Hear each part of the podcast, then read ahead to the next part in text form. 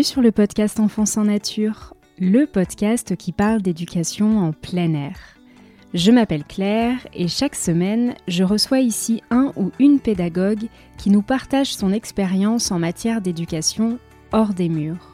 Famille, professeurs des écoles, éducateurs, animatrices. Ces conversations ont pour but de transmettre et diffuser des pratiques diverses et variées qui tendent toutes vers un objectif permettre aux enfants de passer un maximum de temps en extérieur et plus particulièrement au contact de la nature. Si vous souhaitez soutenir le podcast, n'hésitez pas à laisser un avis ou 5 étoiles sur votre plateforme d'écoute et surtout, surtout, à le partager autour de vous pour disséminer les graines de l'éducation en plein air. Je vous souhaite une très belle écoute.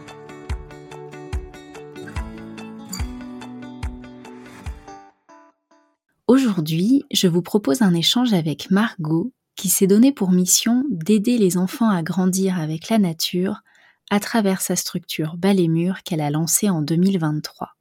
Au moment où nous avons enregistré l'épisode, Margot avait animé ses premiers ateliers en nature seulement quelques semaines auparavant, après avoir travaillé durant plusieurs années dans un tout autre domaine. À travers cette discussion, Margot nous raconte sa reconversion professionnelle, des raisons qui l'ont motivée à se lancer, à la manière dont elle gère cette toute nouvelle activité. Chaque semaine, vous êtes nombreux et nombreuses à me faire part de votre envie de vous lancer à votre tour dans l'accompagnement des enfants en nature. Et je suis certaine qu'après avoir écouté Margot, vous vous direz Et pourquoi pas moi? En tout cas, je vous invite à considérer la question avec sérieux parce que vous allez le voir, plaisir et enthousiasme sont au rendez-vous. Je vous souhaite une très belle écoute. Salut Margot Bonjour Claire Bienvenue sur le podcast, je suis très contente de t'accueillir aujourd'hui. Euh, alors pour commencer, est-ce que tu peux nous dire dans quel coin tu es installée et ce que tu fais dans la vie? Bien sûr. Euh, d'abord, bah, merci de me recevoir. Donc, euh, bah, moi, j'habite à Pantin, à côté de Paris. Et en fait, après avoir euh, travaillé 15 ans dans la communication, en fait, j'ai quitté mon travail en mars pour monter un, nouveau projet, en fait, qui s'appelle Bas les murs et dont la mission est un peu d'aider les enfants à grandir avec la nature. Donc, ça va passer par des ateliers, des contenus vidéo pédagogiques, des formations, des produits. Enfin, c'est assez varié et la mission est vaste. Ouais, mais tu vas, tu vas nous raconter tout ça euh, juste après. Euh, d'abord, est-ce que tu veux bien nous dire quel était ton rapport à la nature lorsque tu étais enfant? Bien sûr, bah en fait, euh, moi j'ai toujours vécu en ville et mon rapport à la nature, il était plutôt cantonné en fait aux vacances. moi j'ai toujours adoré être dehors, mais plutôt à la base pour faire du sport. Je faisais beaucoup de skate, de roller, du vélo quand j'étais petite, mais c'était plutôt dans des environnements, on va dire, bitumés, ça, ça restait en ville. Et le souvenir que j'ai avec le vivant, c'est plutôt pendant les grandes vacances où en fait on partait souvent en famille euh, dans des gîtes qu'on appelle des gîtes ruraux, donc à la campagne. Et en fait, on passait notre temps dehors avec mon cousin qui était âgé de, quelques années plus que moi. Euh, et donc, on passait notre temps dehors et notre principale activité, c'était euh, de chercher les lézards et de les observer, de leur donner des noms. Et j'ai une pensée pour Buldo, donc, parce que évidemment, qui lui avait mordu le doigt. Euh, donc voilà, mais c'est vrai qu'on passait vraiment beaucoup de temps à faire ça. Et on jouait aussi pas mal à la rivière, on faisait des ricochets, on s'envoyait des pierres.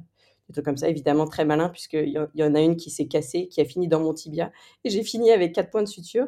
Mais, globalement, euh, c'est un peu comme ça que j'ai découvert le vivant, mais c'était vraiment sur des périodes assez particulières qui se cantonnaient aux, grandes vacances. Et alors, euh, tu viens d'évoquer 15 années de boulot dans la com. Est-ce que tu veux bien nous en dire un peu plus, nous partager euh, ton parcours professionnel euh, depuis euh, ta formation initiale jusqu'à la création de Ballet Alors en fait, moi j'ai commencé par faire un bac scientifique option biologie parce qu'en fait j'aimais beaucoup beaucoup les sciences quand j'étais petite. Je passais ma vie à la Cité des Sciences. Je sais pas si tout le monde connaîtra, mais les palais de la découverte, c'est des choses euh, qui existent à Paris où justement tu apprends plein de choses, tu manipules et tout, c'était super. Et euh, mon oncle aussi, euh, qui, avec qui je, je, passais pas mal de temps, m'avait appris quelques lignes de code. Donc j'étais un peu une geek hein, en vrai quand j'étais petite. Et puis après le bac, en fait, j'avais pas trop envie de continuer les sciences. Je savais pas trop ce que je voulais faire. J'hésitais entre du cinéma, du sport, du commerce. Vraiment, bah, comme beaucoup en fait, je savais pas vraiment vers quoi aller. Et puis finalement, j'ai fait un, du commerce pendant deux ans. Et puis j'ai continué par une école de communication, puisqu'en fait j'avais toujours été fan quand j'étais petite d'une émission qui passait sur M6 qui s'appelait Culture Pub et que j'adorais imaginer construire des images sur les logiciels de création. Donc il y avait toujours un peu ce côté geek et ce, côté création euh, qui, m'a suivi. Et puis après, en fait, j'ai fait un, master 2 multimédia interactif où j'ai appris les, encore un peu plus du, de code et comment faire un CD-ROM. Alors, il y a, peut-être des gens qui du coup, j'ai l'impression d'être très très vieille d'un coup. Euh, mais après ça, j'ai tout de suite enchaîné avec, euh, avec mon premier euh, travail en agence de, de communication, où j'étais donc directrice artistique et où je travaillais entre autres pour des, des campagnes d'affichage pour la Cité des Sciences. Alors c'était quand même drôle parce que finalement, je me suis retrouvée à quand même travailler pour la Cité des Sciences. Et finalement, la boucle était un peu bouclée. Et j'ai adoré cette agence. J'y suis restée trois ans. Ça m'a beaucoup appris. Euh, j'ai beaucoup aimé le métier aussi, mais et c'est encore quelque chose que j'apprécie. Enfin, j'ai pas quitté le, métier parce que je l'aimais pas. J'y reviendrai peut-être euh, juste après, mais euh, en fait, ce que j'ai aimé, c'était le fait de traduire un concept en image, trouver le bon visuel, la bonne accroche, le bon support. J'ai travaillé sur plein de trucs, de l'identité graphique, de l'affichage, des sites web, des films. Bref, c'était hyper varié.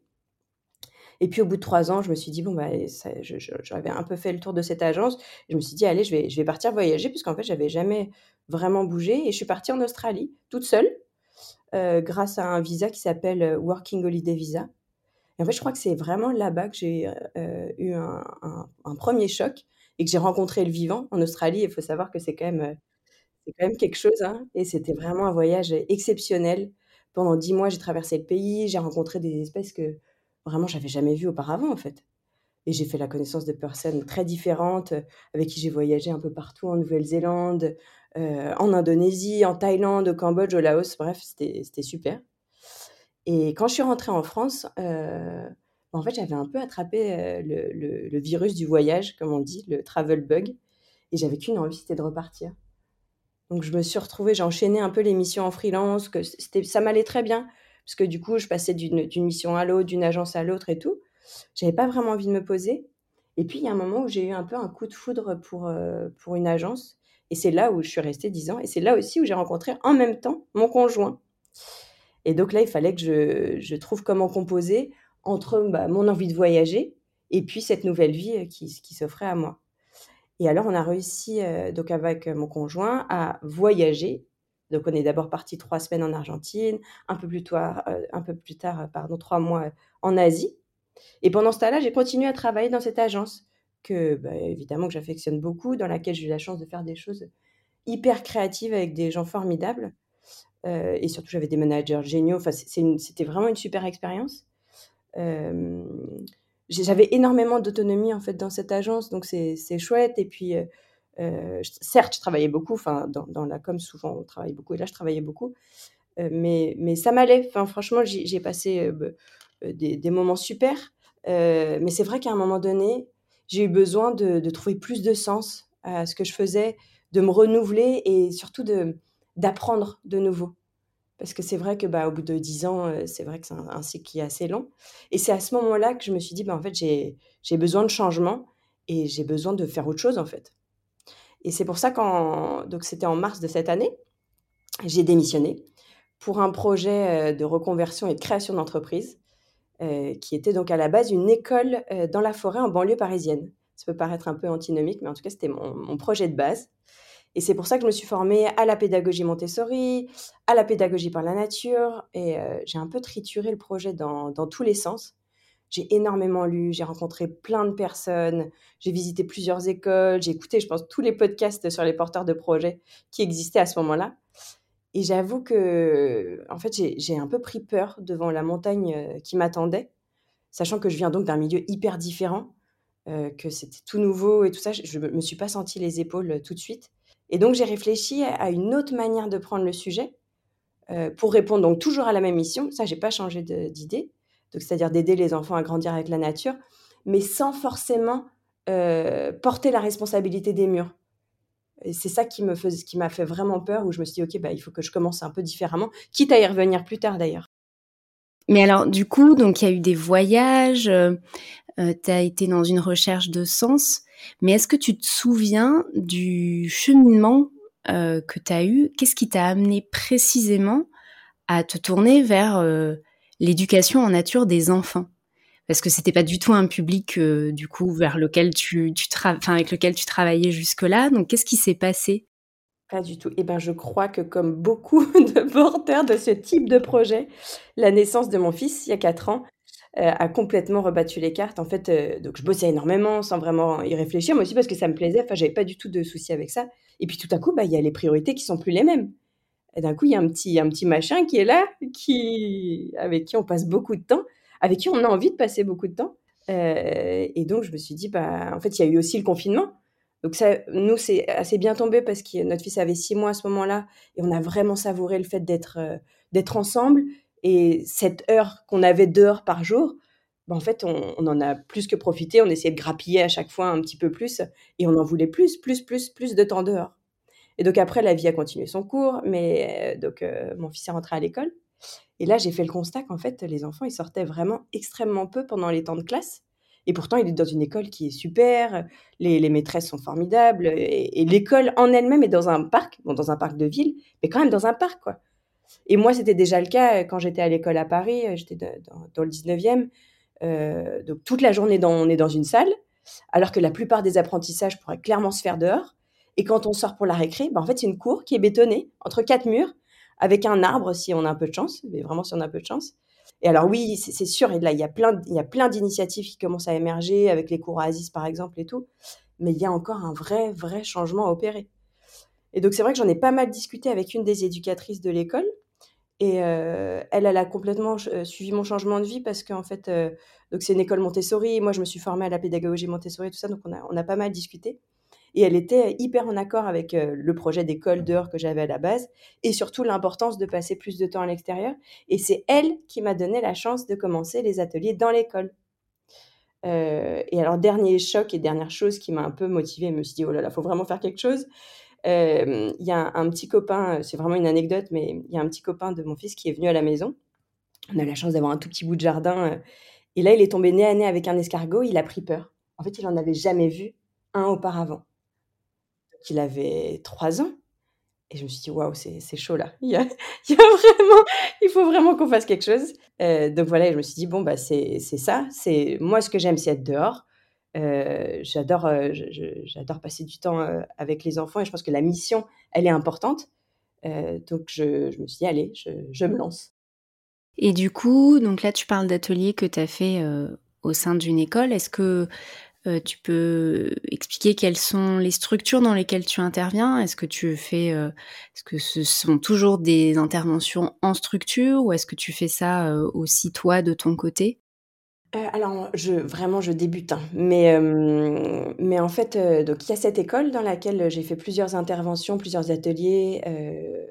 donc c'est une école Montessori, donc on a fait plutôt de l'école dehors. C'est un peu des deux. C'est à la fois des ateliers, mais on, y reviendra juste après.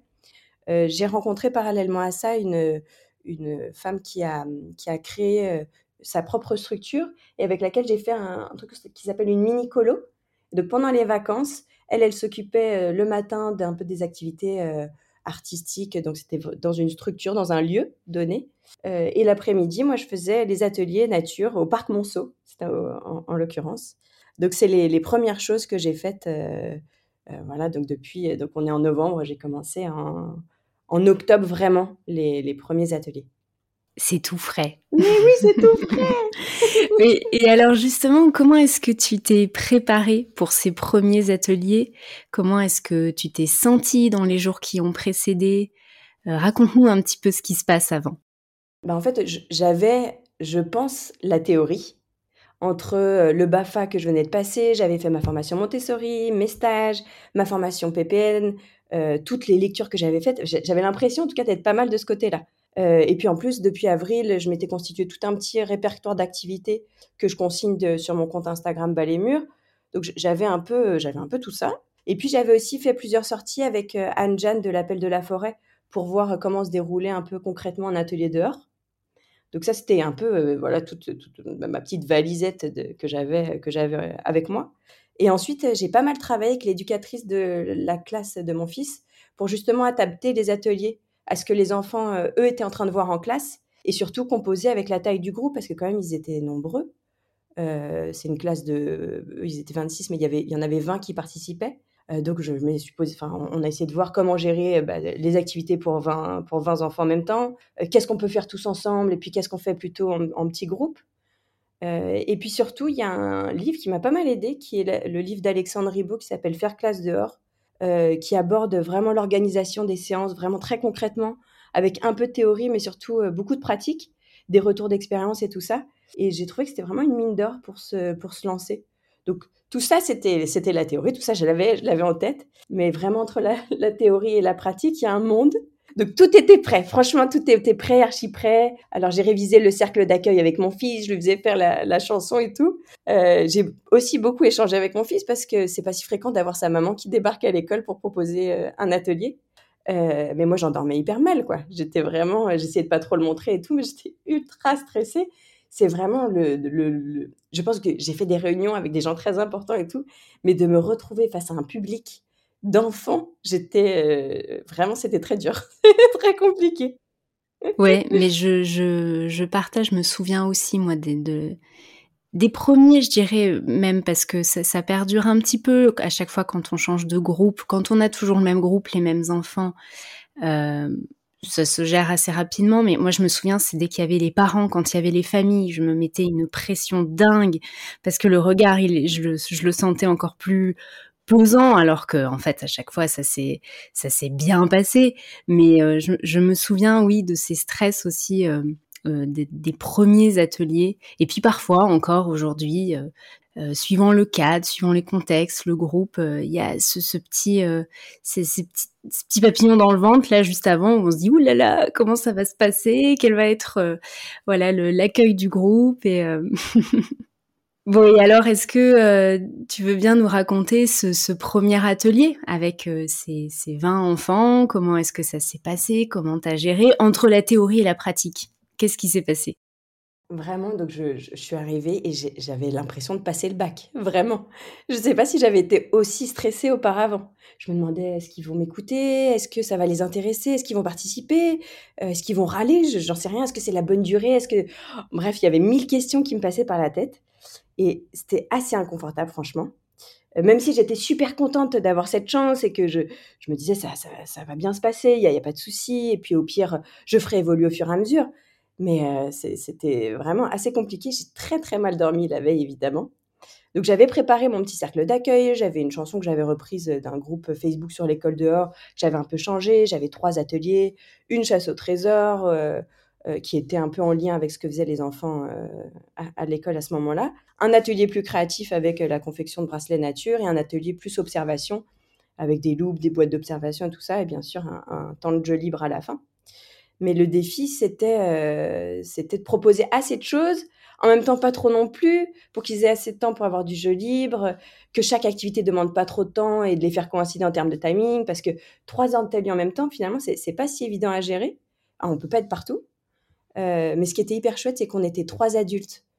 Il y avait, euh, donc j'étais là, il y avait l'éducatrice et aussi une ATSEM qui était là. Euh, et vraiment, c'est parfait pour une première fois parce que l'éducatrice qui était là, elle m'a vachement poussée, vachement rassurée, donc ça c'était vraiment top. Et donc j'avais tout installé dans le parc et, là ils sont arrivés. Donc j'ai vu l'éducatrice, j'ai vu les enfants, j'ai vu mon fils et là j'ai vraiment les larmes qui sont montées d'un coup et je me suis dit allez Margot reprends-toi, ça va bien se passer. Mais c'était vraiment genre je, je, je maîtrisais rien quoi. Et donc, ils sont assis sur les rondins de bois. J'ai commencé à leur raconter un peu ce qui allait se passer. J'avais vraiment des trémolos dans la voix. C'était horrible. Mais je pense qu'ils, soit ils ont été hyper mignons, soit ils s'en sont pas rendus compte. Bon, en tout cas, ils étaient vraiment trop contents et très à l'écoute. Enfin, comme 20 enfants de 4-5 ans, quoi. Il y en a qui, qui faisaient complètement autre chose, mais il y en a qui étaient assez concentrés. Et donc, je me suis présentée, j'ai présenté les ateliers, on a fait les groupes, et tout s'est super bien passé. Et ils ont passé un super moment et moi aussi au final. Euh, donc il y en a, qui n'ont pas participé à tout. Et, euh, il y en a qui restaient. J'avais installé une bâche euh, avec des livres qui ont préféré faire ça. Il y en a qui ont préféré courir et tout ça. Mais bon, c'était parfait. Et à mon échelle, en tout cas, pour une première fois, c'était parfait. Et surtout, j'avais de la chance parce qu'en fait, ils sortaient déjà régulièrement dans ce lieu. Donc ils avaient déjà intégré les règles de sécurité, ce qui m'a permis de pouvoir vraiment me concentrer sur les activités. Donc pour une première fois, c'était pas mal. Et puis aussi, c'était très rassurant d'avoir avec moi cette éducatrice qui les connaît par cœur. Euh, bon, il y, a aussi un truc, c'est que j'ai dû pas mal lâcher prise parce que je me suis dit bon bah c'est pas grave si certains participent pas ou pas longtemps et tout. Moi j'aurais eu envie qu'ils fassent tout et que mais bon ça il faut il faut un peu lâcher prise là-dessus. Mais ça s'est ça s'est vraiment très bien passé.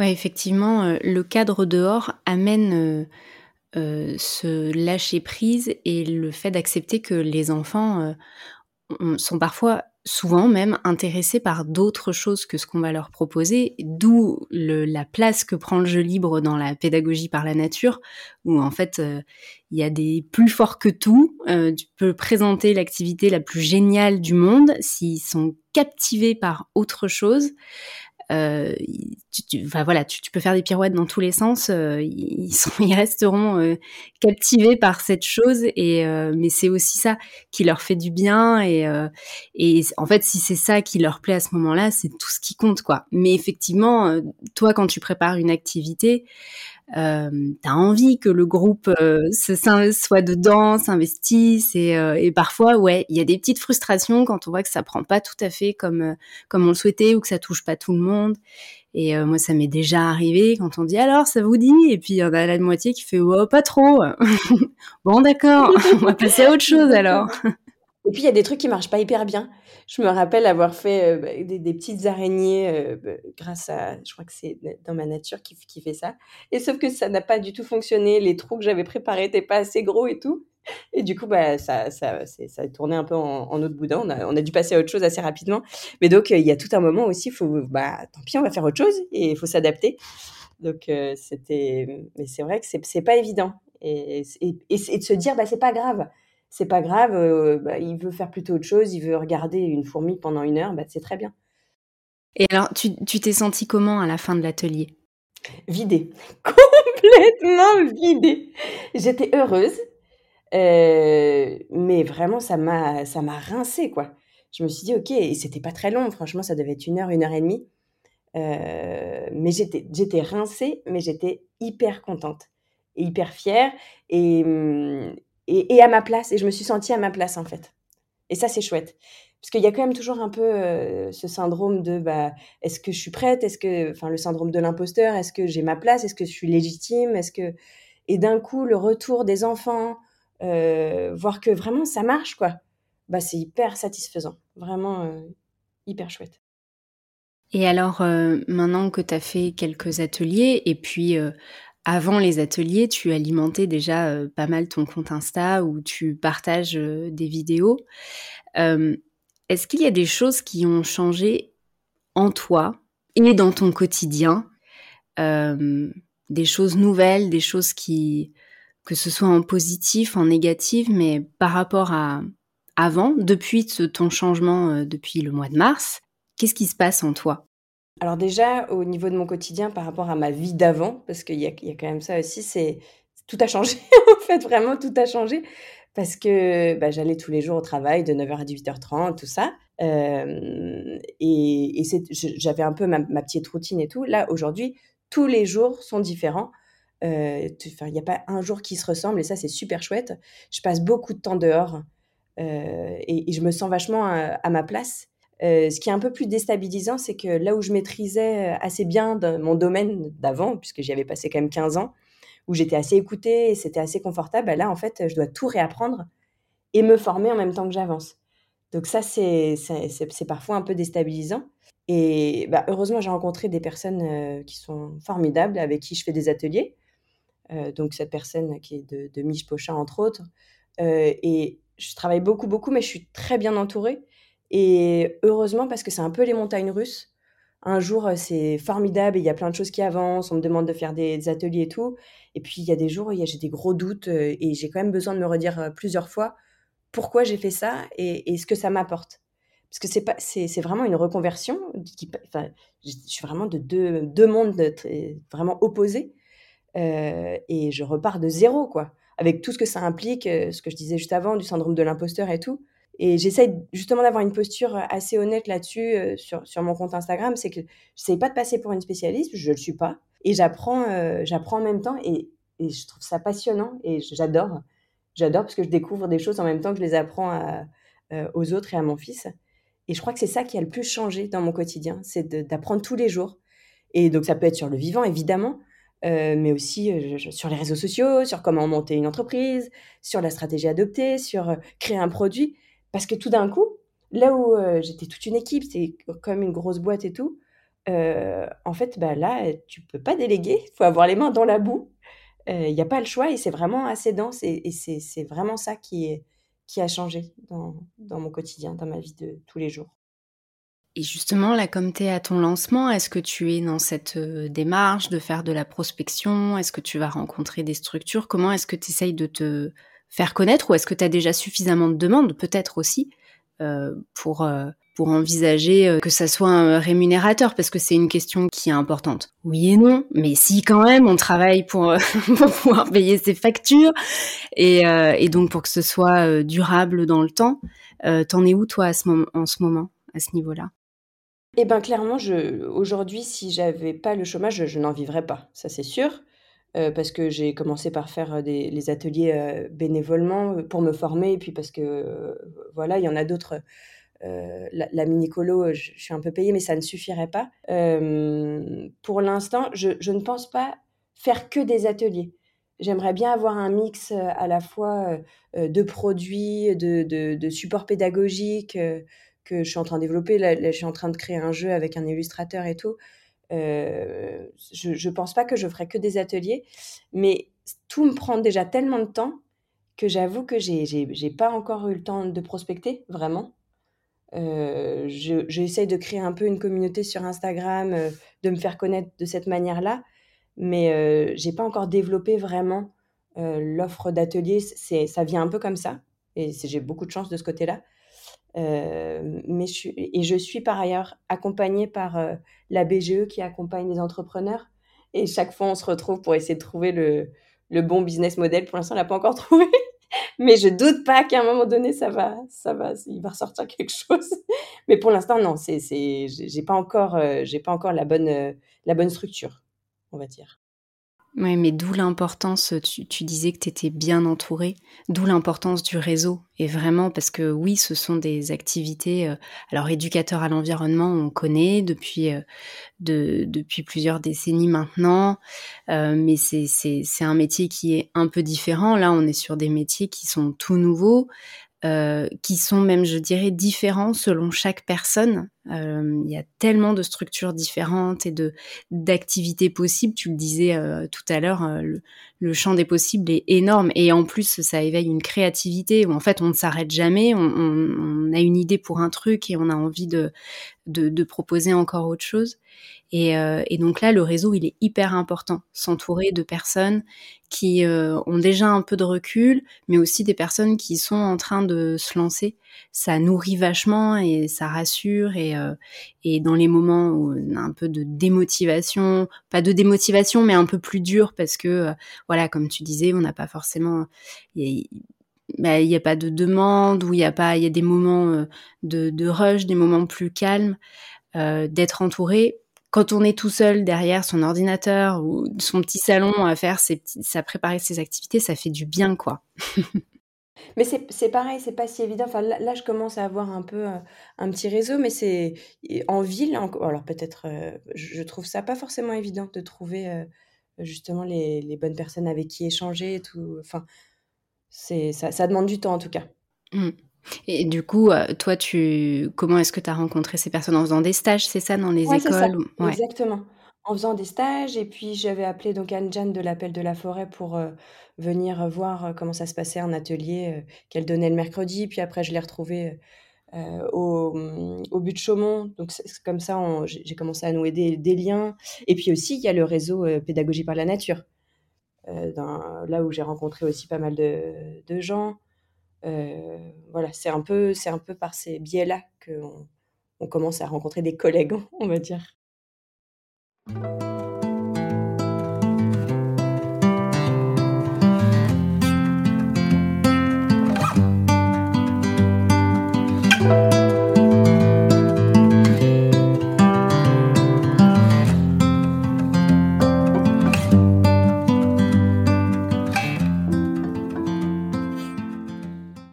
D'après ton vécu, euh, de ton enfance jusqu'à aujourd'hui, pourquoi est-ce si important de s'éveiller au vivant quand on vit en ville? Bah, Le truc, c'est qu'en fait, on protège que ce qu'on connaît, et en ville, on peut passer assez facilement à côté, de, à côté du vivant, si on ne sait pas le voir, en fait. Le vivant, il rentre dans le décor, mais en fait, on n'y fait pas forcément attention. Et j'en suis la preuve vivante, parce que je n'y ai pas fait attention jusqu'à assez tard, et je veux vraiment pas reproduire ça avec mon fils. Euh, on est vivant, on est des animaux, il faut arriver à, se, sentir faire partie de cet ensemble.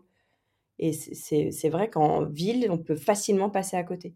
Et c'est surtout en prenant conscience bah, de ce vivant autour de nous que nous, les citadins que nous sommes, on va pouvoir développer euh, une compréhension un peu plus profonde de la biodiversité, des écosystèmes, des cycles naturels, etc. Et c'est en prenant conscience de, ça que ça va permettre, j'espère en tout cas, de développer des attitudes euh, un peu plus, on va dire, respectueuses de la nature. Et c'est pour ça que pour moi, c'est hyper important de s'éveiller au vivant en ville dès le plus jeune âge. Et, en plus, bah, ça c'est un peu autre chose, mais c'est vrai qu'en ville, ça peut être hyper stressant. Il y a du bruit constamment, c'est voilà, un environnement qui est souvent un peu artificiel et tout ça. Et entrer en contact avec la nature, même au sein des villes, parce qu'il y en a, parce que c'est, que ce soit dans les parcs, les espaces verts, il y a des jardins partagés, et ben ça offre un vrai moyen de se ressourcer et de réduire le stress pour les enfants, mais aussi pour les, pour les plus grands. il y avait une étude en, en 2022, je crois, qui, qui montrait que le contact visuel ou auditif avec les oiseaux avait un impact positif sur le bien-être mental. Et, c'est vrai, enfin, et on les entend, les oiseaux, ils sont là. Il faut juste prendre le temps de les écouter et, de les regarder, quoi. Et aussi, euh, bah, évidemment, sur le plan physique, euh, bah, passer du temps, on le sait, c'est bénéfique. On peut marcher, courir, sauter dans les flaques, se rouler par terre, ou juste même passer du temps à l'extérieur. Ça, ça contre un peu ce mode de vie euh, sédentaire qu'on a aujourd'hui. Qui est complètement associé à notre vie urbaine. Et, c'est Richard Louv qui parlait en, 2005 euh, dans son livre Le dernier enfant des bois du syndrome de manque de nature. Je, pense que je pense qu'on on en a pas mal parlé, mais c'est vrai que c'est un, un trouble qui fait référence au fait que les enfants passent de moins en moins de temps dehors en plein air et que ça serait une des causes majeures des problèmes de santé, parfois graves, ainsi que même des troubles comportementaux. Donc, euh, c'est vrai que c'est vraiment hyper important, même en ville, de, de, de, de, pousser les enfants dehors. Quoi. Il, y avait un article, je crois que c'était dans, Le Monde, qui parlait d'une génération d'enfants d'intérieur. Euh, il y a une étude, je crois que c'est euh, du Manhattan College, qui racontait qu'il y avait plus de 70% des mères qui jouaient dehors chaque jour quand elles étaient petites, alors qu'il y en a plus que 26% de leurs propres enfants qui en font autant aujourd'hui. Donc, ce que, ce que, ce que je me dis, c'est qu'aujourd'hui, en fait, on peut changer les choses. Il suffit bah, de, pousser les enfants dehors et, de les accompagner, bah, chacun à notre échelle. De, euh, on a l'échelle de parents, de pédagogues, de... mais en tout cas, c'est indispensable aujourd'hui de le faire, et même en ville. Et c'est vrai que j'ai eu plusieurs commentaires qui disaient, mais en ville, euh, c'est compliqué et tout. c'est sûr que c'est peut-être moins évident, mais il y a quand même des espaces qui sont disponibles pour, euh, pour passer du temps dehors. Et euh, est-ce que là, jusqu'à présent dans les ateliers, tu as rencontré des enfants qui, qui ont une certaine crainte, tu vois, qui sont, euh, méfiants de la nature ah, mais bien sûr. Il y a une activité que j'aime beaucoup faire, c'est les, gardiens de la forêt. En fait, bah, c'est des visages debout. On met ses mains dans la boue, on la triture, on fait des visages avec et tout. Et j'ai eu des enfants, mais genre qui avaient 5 ans, qui voulaient pas le faire, qui disaient que c'était sale. Et du coup, bah, je là, ouais, bon, c'est. Et, ça passe assez vite. Franchement, c'est ça qui est assez chouette.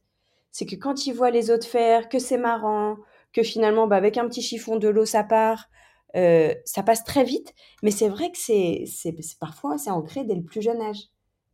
Euh, et pareil, c'était bah, pendant la, la mini-colo, il y a aussi des, des enfants qui, qui enfin, qui voulaient pas euh, ni toucher les insectes, les, les... Bah, après ça je, comprends, mais c'est vrai qu'il y en a qui sont assez, qui disent ah non non non, je, je... même les regarder c'est compliqué. Regarder un verre de terre, ça avait l'air. Donc ouais ouais malheureusement c'est assez ancré pour certains, bien sûr pas tous. Et d'où notre place d'accompagnante à, à défaire un peu tout ça et puis à les emmener justement à renouer avec ce vivant dont on fait partie. Alors toi, Qu'est-ce que tu trouves de particulièrement extraordinaire lors de tes explorations citadines? Eh ben, en fait, ce qui est drôle, c'est que je, suis déjà auteur d'enfants parce que je viens de tellement loin, je, découvre. Euh, c'est comme si tout était nouveau. Euh, je m'enthousiasme vraiment comme un enfant. Et c'est vrai que je dois beaucoup me documenter, me renseigner et tout euh, avant de faire mes vidéos. Et c'est super enthousiasmant d'avoir toutes ces nouvelles compétences. Des nouvelles pas compétente, mais connaissances. Parce qu'en fait, c'est que ce que je trouve extraordinaire dans ces explorations, c'est que, en fait, si on s'est regardé, eh ben, le vivant, il est partout. Et j'ai vraiment l'impression qu'en faisant ce, virage euh, à 360 degrés, je vois avec des, nouvelles lunettes.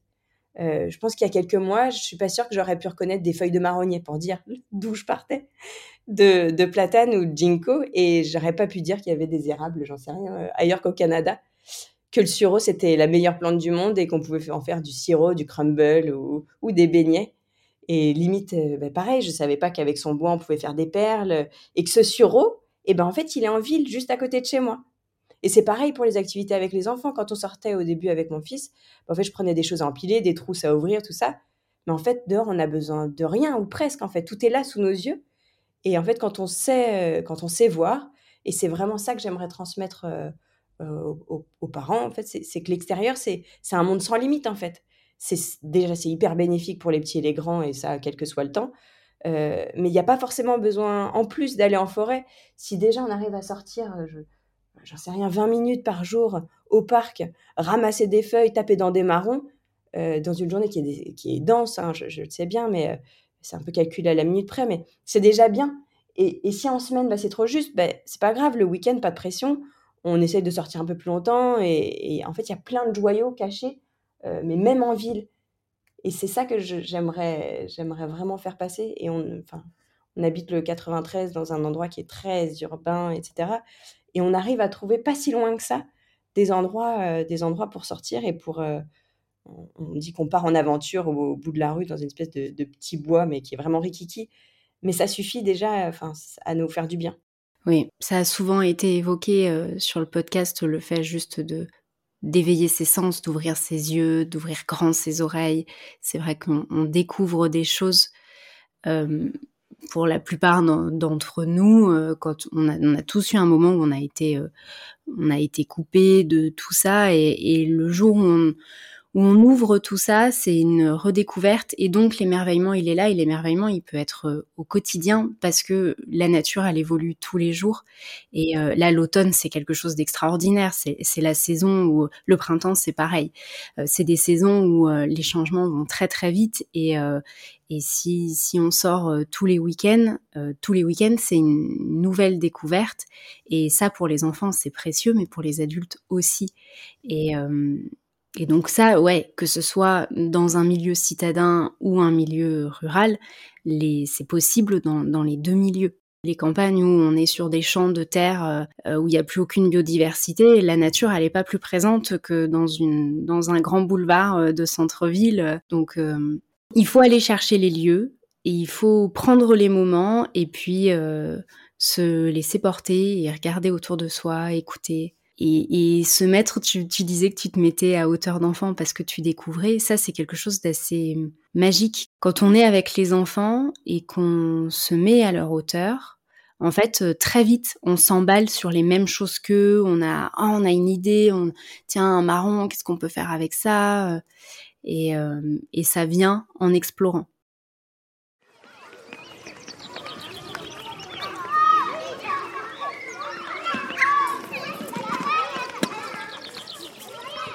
Dans les ateliers que tu fais, que tu travailles, où est-ce que tu vas trouver tes inspirations euh, et comment est-ce que tu construis tes ateliers? Eh ben, en fait, avant de, me lancer, je, l'ai un peu dit, mais j'ai beaucoup, beaucoup lu. Euh, il y a des, livres qui sont super. Euh, il y a L'école de la forêt de Peter Houston et John Warhol ou Vivre avec la nature avec les enfants de Joseph Barat Cornell. Et aussi, bah, j'ai participé à plusieurs ateliers avec Anne-Jeanne que ce soit en forêt au but de Chaumont. Donc ça, ça, ça m'a pas mal inspiré. La formation pédagogie par la nature, évidemment, qui m'a donné plein de clés. Euh, ainsi, d'ailleurs que le site du réseau de la PPN, où il y a aussi pas mal d'infos. Euh, euh, et, puis, bah, j'ai regardé, je pense, tous les documentaires qui ont été faits sur les écoles de la forêt. il y en a quelques-uns, par exemple à l'école de la forêt, qui est avec des élèves de Duisan, il me semble, et un qui s'appelle École dans la forêt, une révolution verte, de, réalisé par Anne-Charlotte Roussel-Oldra, qui est sur une école de la forêt à qui est super aussi.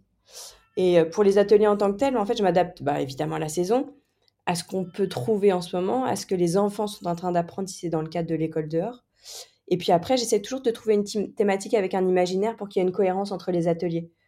Euh, par exemple, pour le deuxième atelier que j'ai fait avec euh, l'école euh, en octobre, en fait, on a fait trois ateliers autour de la magie.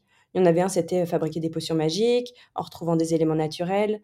on avait tout un atelier sur les baguettes magiques, qui est un peu, je crois, mon, activité préférée. Et l'animal totem en fabriquant en fait des animaux avec des feuilles. donc ça, c'est pas mal. En fait, ça, ça, aide à avoir une cohérence entre les différents, les différents ateliers. Et puis, je me laisse aussi évidemment inspirer par les comptes Insta que je suis des personnes qui sont, je le disais un peu tout à l'heure, devenues des vrais collègues au quotidien, même si on ne s'est pas encore rencontrés. Mais il y a Fanny de Simonex, je sais saurais pas le dire. Mais bon, il y a Fanny, met tes bottes dans leur nature, Edith, mes petites récré, Johanna de s'éveiller naturellement, etc., etc., pour ne citer qu'elle. Et puis, il y a ma mère qui me transfère tous les jours de ma vie des idées d'activités que je trouve je ne sais pas où. Euh, et c'est comme ça que, par exemple, pendant plusieurs jours, mais vraiment, hein, elle m'a envoyé des articles sur des lutins en pomme de pain. Et le week-end dernier, j'ai dit, allez, on va, quand même essayer. Et en fait, ça marchait pas hyper bien. J'étais pas hyper satisfaite du résultat. Et en plus, je trouvais ça, bah, évidemment, un peu déjà vu et tout. Et mon fils euh, m'a dit, mais est-ce qu'on ferait pas plutôt des super-héros? Il est vraiment dans sa période super-héros. Et donc, on a fait plutôt des, super lutins en pommes de pain. Et, c'est aussi ça, c'est aussi en échangeant avec lui, je me dis, OK, ben, on va faire un truc un peu différent. Et puis aussi, j'essaye de revisiter un peu des grands classiques, que ce soit euh, bah, la chasse au trésor, euh, les chercher trouve, tout ça, mais en y mettant une histoire autour. Euh, j'avais fait comme ça une chasse au trésor avec papier écureuil qui a besoin de notre aide pour ramasser des petits éléments pour faire sa soupe pendant qu'il est en train de jouer avec, avec, avec mamie aux, cartes. Et ça apporte beaucoup en fait de trouver une bonne histoire. ça permet de refaire des activités en changeant un peu la thématique. Et surtout, les enfants, ils se l'approprient vachement euh, quand, ils, quand ils savent pourquoi ils font cette activité. Et, je trouve rajouter cette couche d'imaginaire, bah euh, c'est c'est beaucoup plus complet ensuite. Et on, arrive à, du coup, pas faire toujours la baguette magique, mais une fois, euh, bah, j'en sais rien, ce sera des, les bois des reines du Père Noël, je dis n'importe quoi, mais ça permet de refaire un peu la même activité, mais en la réinventant. Donc il y a toujours un max de créativité. Très chouette. Et tout à l'heure, tu en as parlé un petit peu. Moi, je suis une très grande fan de jeux de société. J'ai vu passer il y a quelques jours, tu as partagé, tu travailles sur un jeu de cartes, c'est ça? Tu veux bien en parler? Ah ouais, bien sûr. Et eh ben en fait, c'est un jeu hyper simple que, que, que, beaucoup de gens connaissent qui s'appelle Qui suis-je? Euh, l'idée, c'est de mettre sur son, sur son front, le, normalement, c'est le nom d'un personnage et, de le faire deviner. Sauf que, bah, pareil, je me suis mis à, la place d'un enfant. Il sait pas lire forcément. En tout cas, 4, 4 ans, il sait pas trop lire. Donc, je me suis dit, OK, bah, on va le faire tout en illustration et surtout euh, avec le, le vivant qu'on a en ville autour de nous. Euh, et donc, toutes les illustrations qu'on a faites avec, avec Thomas, euh, sont des, des animaux, enfin des animaux, des insectes, euh, des araignées qu'on trouve autour de nous. Euh, donc ça, c'est la première partie du jeu. Vraiment les illustrations elles sont trop chouettes. J'ai trop hâte. On l'a envoyé en impression là pour voir ce que ça donnait. Et il y a une autre partie du jeu pour les un peu plus grands où là l'idée c'est de en lisant un peu la, biographie du, personnage de, de, chaque insecte ou chaque animal ou chaque oiseau qu'on a qu'on a, a dessiné, de retrouver de qui on parle en euh, faisant sa présentation. Et donc, ça donne des choses assez drôles, ils ont des noms un peu rigolos, et il faut euh, retrouver dans les cartes euh, illustrations la bonne, le bon insecte, le bon animal, la, bonne, la bonne chose. Voilà. Eh bien, vivement que ça sorte. ah ouais, ouais. Bah, là, pour l'instant, ce sera vraiment un, prototype, puis après, on verra ce qu'on en fait. Mais je, suis vraiment super contente et j'attends de voir le résultat euh, avec impatience. Ouais, mais les, les petits jeux comme ça, euh, moi, j'en propose toujours dans, dans les ateliers, dans l'espace euh, lecture, le coin calme. Il y a quelques petits jeux, tu vois, un loto, il y a le jeu de cette famille avec les sept ordres d'insectes de j'ai mangé son nom mince, euh, qui est un jeu absolument magnifique. Et en fait, euh, euh, quand les enfants ont pas trop envie d'aller courir, qui veulent rester au calme, et ben de temps en temps, ils se, ils se font une petite partie. Et alors là, ils sont en extérieur, mais tu vois, quand on, là, on arrive à la saison froide où, oui, effectivement, il est difficile de sortir euh, pour les adultes, euh, mais ça peut être, ça peut être l'occasion de aussi d'amener un peu de vivant à l'intérieur. Et, euh, et, comme ça, après, on arrive au printemps et on a plein de nouvelles connaissances et on peut aller les, les, les voir pour de vrai. Beaucoup de personnes qui écoutent le podcast réfléchissent à se lancer à leur tour dans l'accompagnement des enfants en nature. Moi, c'est presque tous les jours que je reçois des messages. Super Ouais, mais oui, c'est une bonne chose. Mais c'est vrai que, comme on le disait tout à l'heure, il y a tellement de possibilités, tellement on ne sait pas trop. Euh, euh, quand on arrive dans un nouveau domaine, on ne sait pas trop par quel bout euh, le prendre. Qu'est-ce que tu aimerais leur partager pour, qu'elles, pour que ces personnes-là franchissent le pas et se lancent à leur tour? Eh ben déjà, tu, le disais un petit peu, mais la, nature, le vivant, c'est un terrain de jeu qui est exceptionnel. Et c'est vraiment, je pense, une nécessité aujourd'hui que de se connecter ou reconnecter à la nature. Mais il faut trouver la bonne manière de le faire. Il y en a plein. Il faut trouver la bonne manière qui, nous correspond, que ce soit dans la classe, dans, dans le cadre d'une classe dehors, d'atelier, de colo, de support éducatif. Enfin, c'est ça qui est chouette aussi, c'est qu'il y a plein de manières de s'y prendre. Euh, la mission, elle est, super vaste, mais elle est nécessaire. Euh, après, je ne sais pas euh, si je conseillerais forcément le virage à 360 ou alors avec quelques réserves et sachant un peu où on va, parce que quand même, il faut être bien accroché. Je, on, en parlait un peu tout à l'heure, mais c'est un peu les montagnes russes. et on parlait d'être bien entouré, effectivement, avec le réseau, mais je pense aussi entouré par ses proches quand en tout cas, euh, comment on veut passer vraiment d'un monde à un autre, faire une reconversion en tout cas. Mais il n'y a pas que des reconversions, on peut aussi monter son atelier en ville, euh, ses supports, etc. Enfin, il y a plein de manières de faire. Euh, en tout cas, s'il y a des personnes qui souhaitent se reconvertir, sachant que moi-même j'en suis qu'au tout début du chemin, mais je, serais hyper partante et en tout cas de partager plus, plus profondément en fait ce parcours. C'est un super chouette chemin, euh, mais c'est vrai qu'il y a des hauts, des bas, voilà. C'est, tout n'est pas blanc ou noir en tout cas. Oui, comme, comme pour tout, mais effectivement, il faut s'accrocher. Exactement. Non, mais je, encore une fois, c'est, euh, on est en novembre. Moi, j'ai vraiment commencé les ateliers euh, en octobre. Donc, je suis vraiment au tout, tout, tout, tout début du chemin. on verra. je pense que c'est intéressant de voir comment ça se passera euh, quand la saison, euh, effectivement, quand les adultes voudront sortir après l'hiver.